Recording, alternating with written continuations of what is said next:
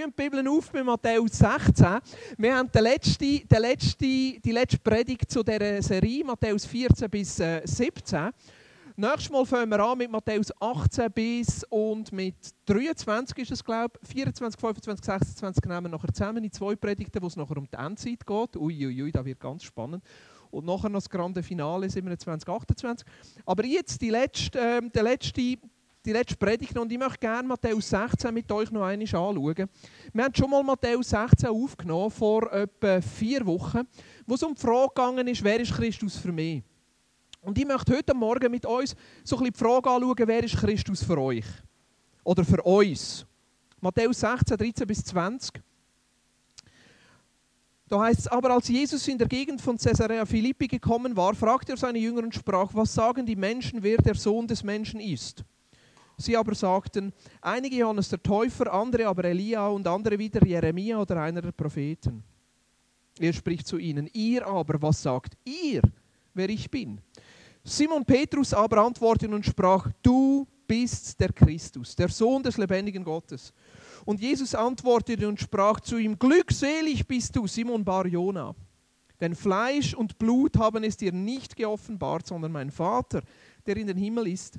Aber auch ich sage dir, du bist Petrus, und auf diesem Felsen werde ich meine Gemeinde bauen. Und des Hades Pforten werden sie nicht überwältigen. Ich werde dir die Schlüssel des Reichels der Himmel geben. Und was immer du auf der Erde binden wirst, wird in den Himmel gebunden sein. Was immer du auf der Erde lösen wirst, wird in den Himmel gelöst sein. Dann gebot er den Jüngern, dass sie niemanden sagten, dass er der Christus sei. Und Vater, ich bete, dass du den Abschnitt einfach brauchst, um zu uns zu reden. Geist Gottes, ich bete, dass du das Richtige in unserem Leben lebendig machst. Dass deine Worte nicht nur etwas ist, was wir verstehen, sondern etwas ist, was wir leben können. Amen. Kernaussage für mich heute Morgen ist, dass Jesus seine Gemeinde baut. Jesus baut seine Gemeinde. Das ist etwas Versprechen, das er hier gibt. Jesus hat relativ wenig über Gemeinde an sich geredet der Ausdruck hier, Gemeinde, Ekklesia, die herausgerufen oder wie auch immer man es aus dem Griechischen nachher übersetzen, ist jetzt bei Jesus nicht wahnsinnig ein grosses Thema gewesen. Und das ist eine der wenigen Stellen, wo er eigentlich klar gesagt hat, ich werde meine Gemeinde bauen. Das ist seine Aufgabe. Und eines der grossen Themen, die ich mich immer wieder damit beschäftige, ist, wie könnte so eine Gemeinde aussehen? Wie sieht die optimale Gemeinde aus? Gibt es das überhaupt? Gibt es überhaupt eine optimale Gemeinde? Ich kann es subjektiv sagen. Was ist die Gemeinde, wo ich gerne dazugehören Wie stelle ich mir das vor? Wie wünsche ich mir, dass wir als Vignadar auch miteinander Gemeinde leben? Ich habe auch Einblick in andere Gemeinden in der Schweiz, eben im Welschland. Das ist auch Schweiz. Ja. Dann äh, über, über die Schweiz aus und ich merke, das ist so etwas Spannendes. Und es kommt immer wieder auf den Punkt zurück, dass nicht mehr die sind, die Gemeinde bauen, sondern Jesus der ist, der seine Gemeinde baut. Natürlich, er macht es auch durch Menschen, aber schlussendlich dürfen wir darauf vertrauen, dass Jesus seine Gemeinde baut und dass Gemeinde zu einem Ort wird, wo Menschen befähigt, den Glauben miteinander zu leben. Dass, Menschen zu einem, dass der Gemeinde zu einem Ort wird, wo Menschen befähigt, Christus nachzufolgen und Reich Gottes sichtbar zu machen. Und ich überlege mir immer wieder, und wir überlegen uns als Leitungsteam und nachher auch auf, auf, auf einer nationalen, internationalen Ebene, in der Vineyard-Bewegung, wie können wir dazu beitragen, dass wir gesund sind als Gemeinde. Weil gleichzeitig merke ich auch, dass es bei einigen von uns, aber auch bei anderen Leuten, die ich, ich mit ihnen zu tun habe, es ab und zu passiert, dass man wirklich gefrustet ist ab der Gemeinde. Gefrustet ist auch ab den Christen. Dass man sich manchmal überlegt, ja, aber das sind doch alles Menschen, die Jesus nachfolgen. Wie kann das sein? Wie kann das sein, dass man so miteinander umgeht? Wie kann das sein, dass Menschen, die in einer Kirche dabei sind, plötzlich den Ablöscher haben und sagen, nein, das geht doch nicht. Und ich merke, dass wir da schon noch in einer relativ besonderen Zeit leben. Wo man sich ganz neu fragt, wie könnte Kirche überhaupt aussehen? Gerade teilweise aus negativen Erfahrungen heraus.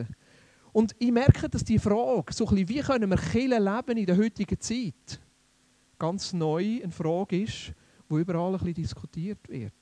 Es wird diskutiert im Kontext der Jüngerschaft. Wie können wir miteinander Christus nachfolgen? Es wird diskutiert im Kontext der Mission. Wie können wir Kirche leben, dass wir nicht nur für uns leben, sondern dass wir ein Sagen sind für die Menschen um uns herum. Und da kommen ganz spannende Gedanken zusammen. Und ich merke, teilweise gibt es schon Antworten, teilweise gibt es keine Antworten. Und gleichzeitig merke ich auch, und die zwei Sachen möchte ich wirklich vorausschicken, es gibt wie zwei gefährliche Tendenzen in dieser Diskussion im Moment. Die eine, ja, gefährlich klingt vielleicht ein bisschen, ein bisschen, falsch, aber für mich manchmal ein bisschen äh, herausfordernd, Tendenzen. Die eine Tendenz ist so ein bisschen ein, ein, ein zerstörende, dekon dekonstruktivistische Tendenz. Oh, jetzt, äh, das meint einfach der Gedanke, wo die Gemeinde an sich so in Frage stellt, dass die Gemeinde wie zu einem spirituellen Prinzip wird, das einfach keine Hand und Fuß mehr hat.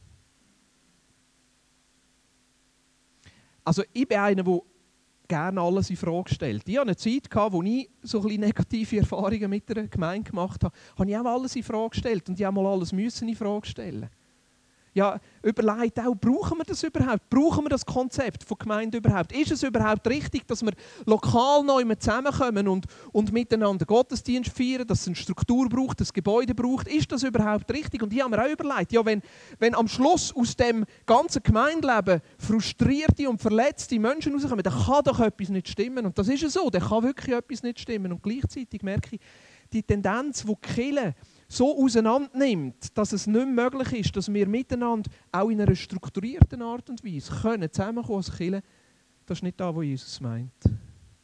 Ich glaube, dass das eine gefährliche Tendenz ist. Ich glaube, dass es von der Bibel her richtig ist, auch dass ein lokaler Ort ist, wo wir als Christen dazugehören.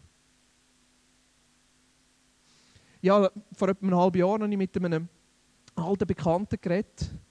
Der ist auch in einer Kirche, hat aktiv mitgearbeitet, ist mehr oder weniger am Schluss rausgerührt worden. Also wir machen ja das nicht so offensichtlich bei uns Christen. Wir machen das immer ein bisschen hintendurch, oder? So ein bisschen, äh, und dann irgendein merkt man, man gehört ja nicht mehr dazu. Und dann, äh, ja, er hat das erlebt, ist wie quasi rausgerührt worden und hat gesagt, also mit der Kirche wollte ich nichts mehr zu tun haben. Und dann sagt er so in einem Nebensatz, aber weißt, ich gehöre schon noch zu der weltweiten Kirche dazu. Aber so mit dem Lokal, ja, wollte ich nichts mehr zu tun. Und auf der einen Seite verstehe ich das. Und auf der anderen Seite merke ich, aus Sicht vom Neuen Testament kannst du die allgemein Kirche, ich soll mal sagen, der Lieb, das Universelle, wo alle dazugehören, die eigentlich an Jesus glaubt haben, jetzt an Jesus glauben und irgendwann werden an Jesus glauben, kannst du vom lokalen Ausdruck der Kirche wie nicht trennen. Neue Testament redet von beidem. Von dem Leben lokal, wo man wieder zugehört. Und gleichzeitig müssen wir uns immer wieder neu damit auseinandersetzen, wie sieht es denn aus? Ich für mich merke, ohne den lokalen Ausdruck von Killen müssen wir gar nicht über Jüngerschaft reden. Jüngerschaft hat immer einen Ausdruck auch im verbindlichen Miteinander unterwegs sein. Das Zweite, was ich merke, so ein die Tendenz, und das hat ein bisschen etwas mit unserem Zeitgeist zu, wo wir drin sind, ist der Individualismus. Wir leben in einer Zeit, wo die grösste Maxime das eigene Ich ist. Also das Wichtigste, einer der wichtigsten Werte, ich muss es nicht absolut nehmen, aber einer der wichtigsten Werte, die wir in unserer Zeit haben, ist Ich. Kennt ihr? Ich weiß gar nicht, ist das Zürich West oder Potent Dochsner? Zuerst komme ich und dann kommt so eine Geige, ram, bam, bam, bam, und dann kommt ganz lang nichts, ram, bam, bam, bam. Also das Lied ist cool. Und die drücken das so aus vom Zeitgeist. Zuerst komme ich und dann kommt ganz, ganz lang nichts. Und natürlich sagen wir das nicht so, aber schon das ist so das Zielgefühl, wo wir drin sind, das Projekt Ich. Die Selbstverwirklichung. Wir Christen sagen dem anders. Wir sagen dem Gaben entdecken und in der eigenen Berufung leben. Das ist die christliche Version von der Selbstverwirklichung. Und schaut, das ist nicht falsch. Das ist nicht, ich, ich, sage nicht, dass das grundsätzlich falsch ist. Ich sage nicht, dass es falsch ist, Kille frisch zu denken oder alles zu hinterfragen. Das ist nicht per se falsch. Das ist wichtig, dass wir das machen. Und gleichzeitig merke ich, dass das Konzept, wo nur ich und Gott, nur ich und meine Berufung, nur ich und meine Gaben einfach auch total einseitig ist. Weil es nämlich auch ein Wir und Gott gibt. Es unsere Berufung und Gott und es unsere Gaben miteinander und Gott. Im Alten Testament, ja, Gott hat Abraham berufen, aber mit dem Abraham eine ganze Familie. Und mit dieser ganzen Familie ein ganzer Stamm und mit dem Stamm ein ganzes Volk. Und die Stellen, die wir so schön rausnehmen im Alten Testament, ja, ich bin ein Geliebter, ich bin ein Augapfel, er schaut für mich, sind eigentlich Stellen auf ein ganzes Volk und nicht individualisiert. Wir nehmen sie dann individualisiert. Nicht, dass wir das nicht dürften. Gott ist ein persönlicher Gott. Aber wenn wir den Glauben nur verstehen als ich und Gott, fehlt etwas.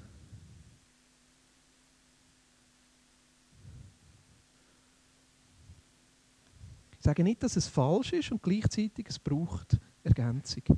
Zurück auf den Bibeltext. Jesus baut seine Gemeinde. Gleichzeitig sagt der Paulus, es ist ein Geheimnis. Gleichzeitig gehe ich wirklich davon aus, dass wir aus dem Neuen Testament nicht einfach einen Bauplan ableiten können. So müsse die Gemeinde aussehen. Und schaut, wenn ich von, von Gemeinde rede, rede ich nicht vom Programm, nicht vom Gottesdienst, nicht vom Gebäude.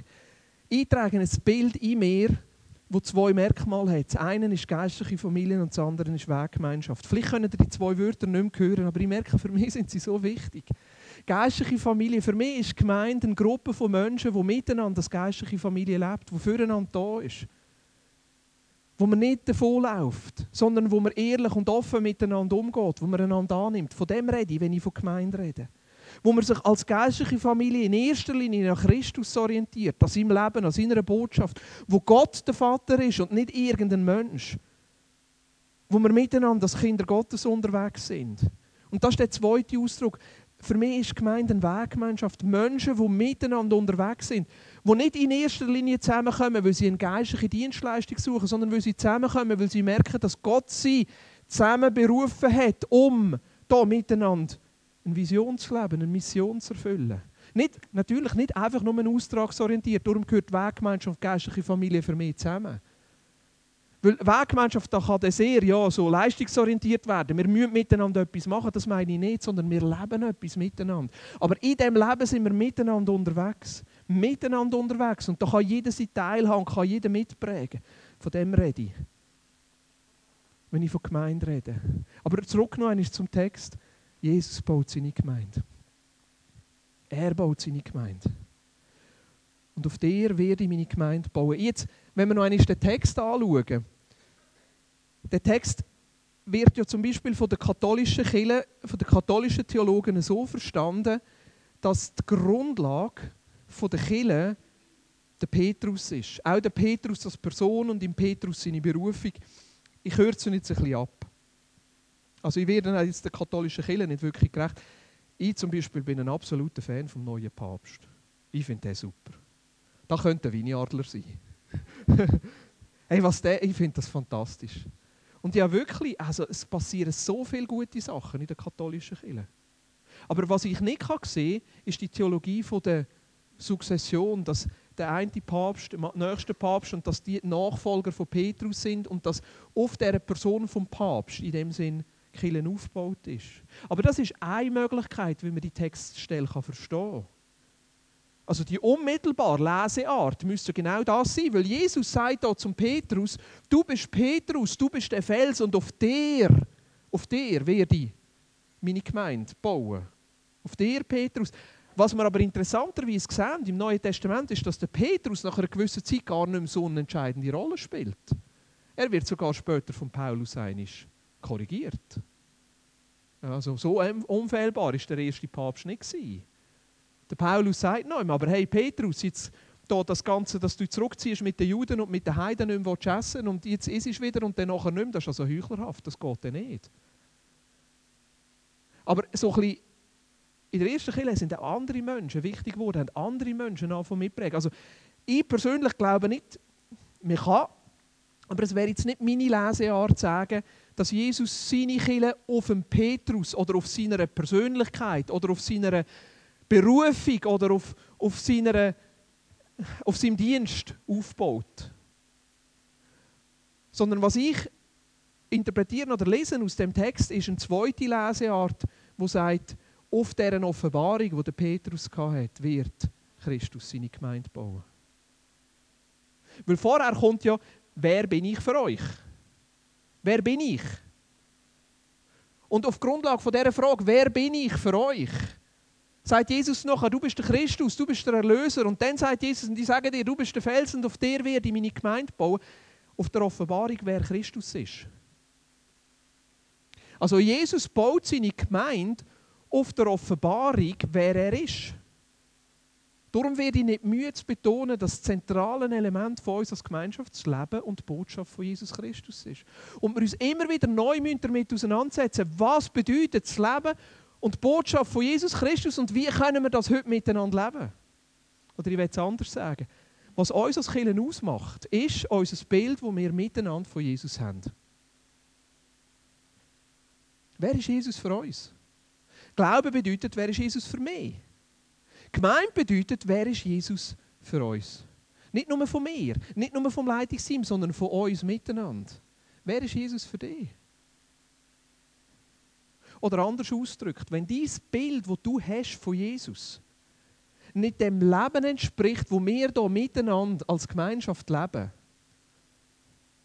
dann besteht positiv gesagt Raum für Wachstum und Raum für Veränderung. Negativ gesagt, dann haben wir ein Problem. Und das ist genau da, wo manchmal passiert. Dass Tendenzen reinkommen, Machtansprüche, eigene Motive, dass falsche Bilder reinkommen und plötzlich irgendwelche sonst Tendenzen anfangen zu leben, aufsaugen und das Bild, das wir eigentlich haben von Christus aufsaugen und plötzlich sind wir in einer Gemeinschaft dabei und merken, hey, das Bild, das ich innerlich habe vom Leben und von der Botschaft von Christus entspricht ja gar nicht dem, wo wir hier miteinander leben. Und dann gibt es zwei Arten, das Spannungsfeld aufzulösen. Entweder zu gehen und sich eine neue Gemeinschaft suchen. Das ist vor allem dann, wenn man sieht, ja, das, was ich mir vorstelle, kann ich gar nicht reinbringen. Oder die zweite Möglichkeit, und ich hoffe, dass wir das miteinander schaffen, wäre, dass das Bild, das wir, wo ich und wo wir miteinander haben, von dem Leben und von dieser Botschaft anfängt, unser Leben miteinander zu prägen. Also die Frage ist, wer ist Christus für uns? Darum auch Weggemeinschaft, wir sind hier miteinander unterwegs. Dieses Bild, das du hast von dem Leben und von dieser Botschaft, ist wichtig. Es ist wichtig, dass das reinkommt, dass das Ausdruck findet. Es ist wichtig, dass wir uns immer wieder noch ausstrecken und sagen, Jesus, wir wollen mehr von dem hier unter uns erleben. Ich dachte, wir könnten hier schnell eine Pause machen und uns einfach ein paar Fragen stellen. Du darfst gerne die persönlich mal für dich überlegen oder auch gerade am Tisch diskutieren es sollte drauf sein, glaube ich, genau. Und nachher werde ich noch paar Sachen von meiner Seite sagen. Aber lass uns doch kurz schnell überlegen, wer ist überhaupt der Jesus Christus für mich? Wer ist der für mich? Und welche Aspekte von dem Leben, von dieser Botschaft von Jesus sehen wir hier schon? Stimmt das überein? Welche Aspekte sehen wir? Haben wir Freude, dass wir das schon miteinander leben können? Welche Aspekte wünschst du dir noch mehr? von deinem Bild von Jesus und wie kannst du selber auch dazu beitragen, dass das... Das sind jetzt ein bisschen viele Fragen für fünf Minuten. Aber wenigstens einen Anstoß geben für die Diskussion. Nehmen wir uns schnell fünf Minuten als Teil der Predigt. Einfach vielleicht willst du das mehr für dich überlegen. Vielleicht ist es auch ein ganz neuer Gedanke und brauchst zuerst ein bisschen Zeit, das zu setzen. Oder vielleicht willst du gerade am Tisch austauschen. Vielleicht auch gerade die eine Frage, welche Aspekte sehen wir schon? Oder welche Aspekt von dem Bild, das du hast, von Jesus, wünschst du dir eigentlich, dass, noch, dass wir noch mehr miteinander leben? Und dann möchte ich kurz und schnell, nein, nicht kurz, fünf Minuten von meiner Seite erzählen, welche Aspekte das immer noch mehr wünschen. Ist gut? Also, jetzt ist Predigt an den Tischli. Oder für jeden persönlich. Unser Bild, das wir miteinander haben, unser Bild von Christus, ist schlussendlich wirklich da, wo unser Leben auch miteinander prägt. Hei, hei, hei, hei, hei, Leben! so gut.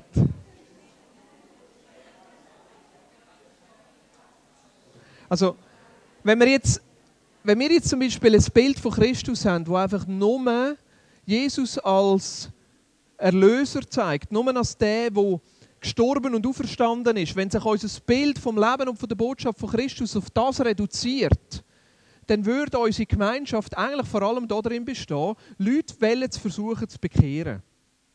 Ja.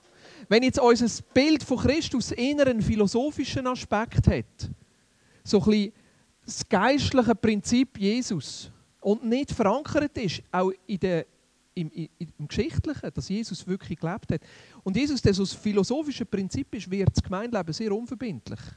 Und dann kann jeder ein bisschen rausnehmen, was er will. Also, schlussendlich merkst du, die Art und Weise, wie man miteinander nach einer Gemeinschaft lebt, zeigt eigentlich, was für ein Bild dahinter steht. Und gleichzeitig müssen wir uns überlegen, was für ein Bild haben wir miteinander, damit eben das Bild wirklich unser Leben auch miteinander prägt. Für mich zum Beispiel ein Bild von Jesus ist, dass Jesus uns den Vater zeigt. In Johannes 14 sagt er das. Philippus sagt, ja, aber wir haben den Vater nicht gesehen. Und, und Jesus sagt zum Philippus, aber jetzt bin ich so lange unter euch und an meinem Leben seht ihr doch, wie der Vater ist. Und das Bild vom Vater, das für mich hier überkommt, ist ein Bild von der Liebe, von der Annahme und von der Vergebung.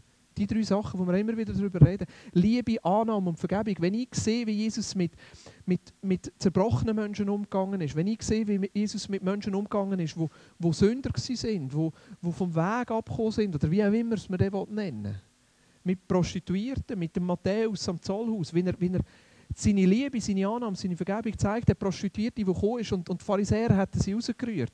Und da merke ich, ein Element, das ich mir noch mehr wünsche, ist, dass wir noch ein Stückchen offener werden.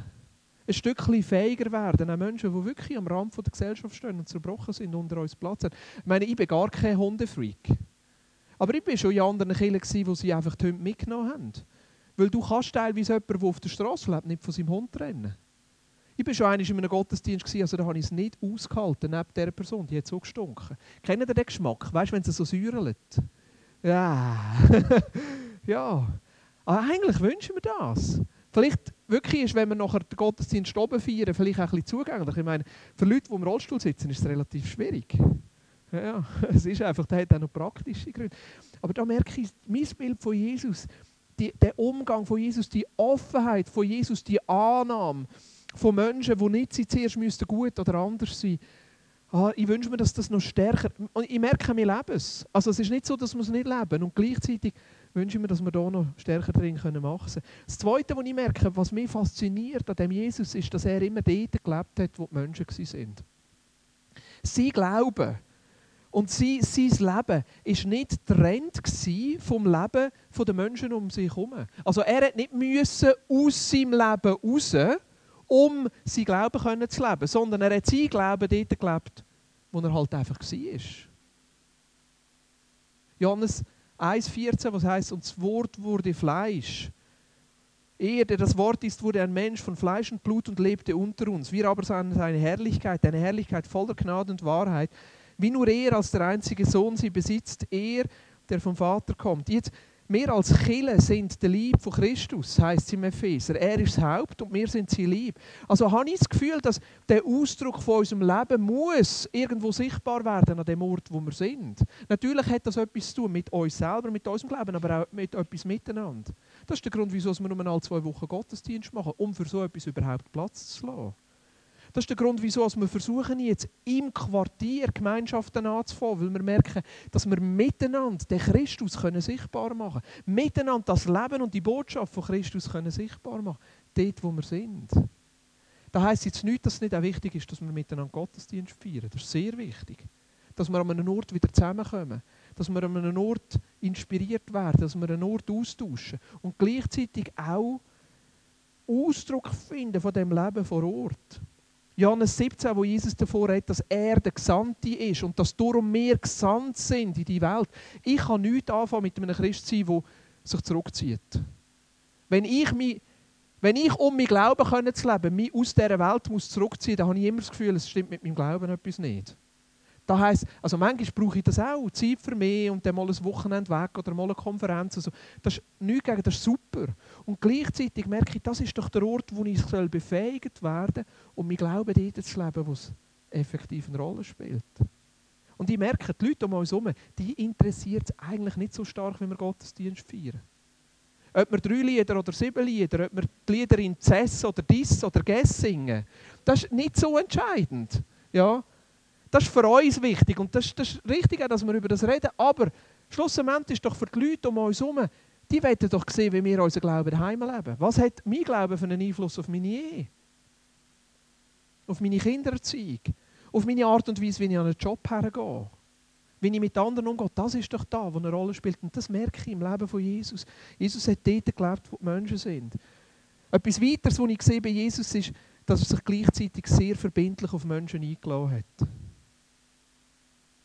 Und ich glaube, das ist eine Ecke, wo wir, wo wir neu entdecken müssen. Das freiwillige, verbindlich aufeinander einlassen. Ich glaube, Verbindlichkeit kannst du nicht haben über eine Struktur, nicht haben über einen Anspruch. Das ist, das ist etwas, was wir wie miteinander entdecken müssen. Jesus hat sich verbindlich auf seine Jünger eingeladen. Ich meine, zwischendurch, das finde ich noch lustig, wenn er mich ausruft und sagt, wie lange muss ich es noch mit euch aushalten? Und ich glaube, so einen Moment hat jeder von uns in der Gemeinde. Das gehört wieder zu. Und das ist doch spannend auch am Gemeindeleben. Du wählst dir deine Geschwister nicht aus. Beim Tischli kannst du noch auswählen, wer nebenan hockt. Meistens. Wenn du später kommst, dann hockst du der her, wo es noch frei ist. Wenn du zuerst kommst, dann hockt plötzlich jemand dazu. Ein bisschen schon. Aber plötzlich hast du mit Menschen zu tun, vielleicht in der Gemeinde, die vielleicht ein bisschen anders sind. Die vielleicht ein bisschen, die dir helfen können, auch zu wachsen in deiner Liebesfähigkeit. Und niemand von euch ist das für mich, keine Angst.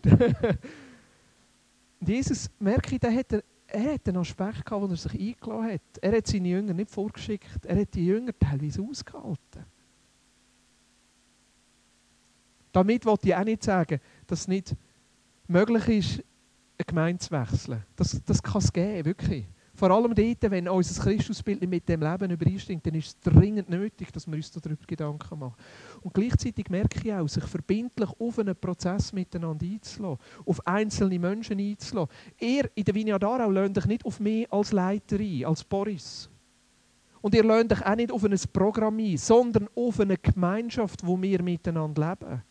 Und im Zentrum steht Christus. Und die Vision, dass wir miteinander Reich Gottes sichtbar machen. Also ihr könnt Mühe haben mit mir.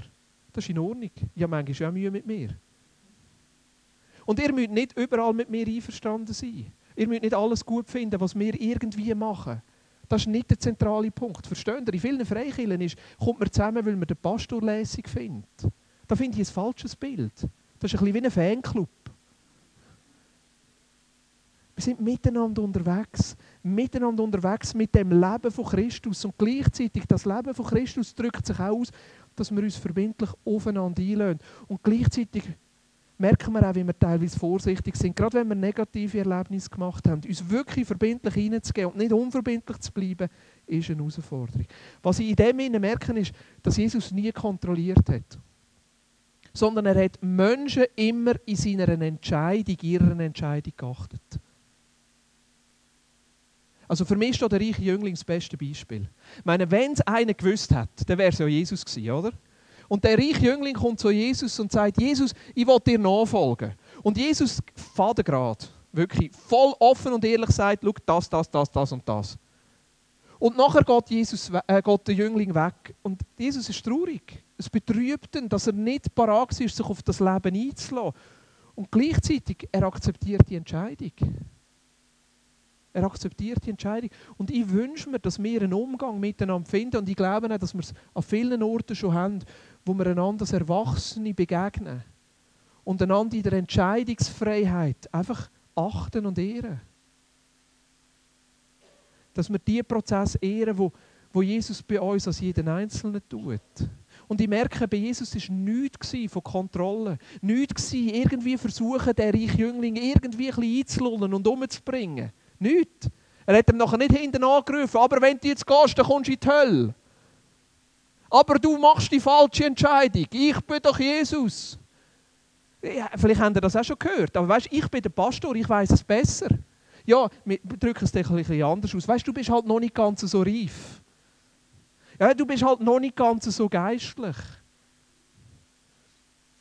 Und ich glaube, dass es gleichzeitig zu dem Verständnis, dass wir uns verbindlich aufeinander einlösen, auch das Verständnis braucht, dass das nicht eine Kontrolle ist, dass das nicht ein Anspruch ist, die Entscheidungen von jemand anderem irgendwo abzunehmen. Sondern am Schluss steht jeder von uns in der eigenen Verantwortung. Ich auch. Ich stehe in der eigenen Verantwortung vor Gott. Am Schluss muss ich für mein Leben, für meinen Dienst Rechenschaft ablegen. Jeden Einzelnen. Da braucht es wie die Wertschätzung und den Respekt zueinander. Und im Leben von Jesus immer wieder zu sehen. Dass wir uns wehren gegen jede Tendenz der Entmündigung. Und das Letzte, das ist etwas, was wir merken, wo wir immer wieder miteinander dran sind. Jesus hat einfach ein übernatürliches Leben gelebt. Am Schluss ist das Gemeindeleben etwas Übernatürliches. Wenn das miteinander soll gelingen ist das Wunder. Jesus baut seine Gemeinde.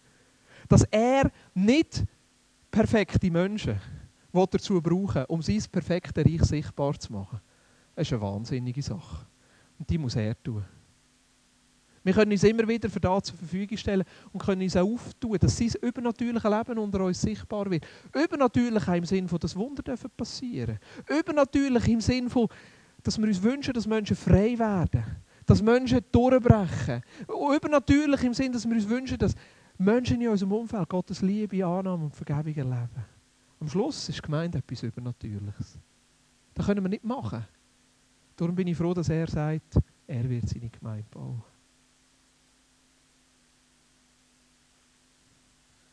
Ich könnte da noch viel mehr dazu sagen. Und das sind einfach so ein paar Sachen von meiner Seite, wie ich Christus sehe im Moment. Ja. Aber schau, so wie du Christus siehst, ist genauso wichtig. Ich wollte es da, wo ich sage, nicht überlagern zu dem, was wir vorher an den Tisch diskutiert haben. Vor allem nehmt das mit. Nehmt das mit, auch die Frage, wer ist Christus für uns miteinander und wie kann das Leben von Christus noch viel mehr Raum unter uns gönnen. Ich möchte, dass wir noch eine Zeit machen, wo wir einfach den Heiligen Geist einladen, wo ich wirklich das Gefühl habe, dass bei uns auch immer wieder Sachen heil werden müssen. Gerade auch dort, eben, wo wir gemeint vielleicht negativ erlebt haben, wo wir vielleicht selber noch Sachen mit uns umschleppen, wo wir merken, es hindert uns manchmal wirklich irgendwo von ganzem Herzen auch bei Sachen dabei zu sein, dass Jesus da einfach Heilung schenken kann. Und dann habe ich das Gefühl, sollten wir eine Zeit machen, wo wir einfach beten. Für uns. Dass das Übernatürliche passiert irgendwie, was wir selber nicht machen können.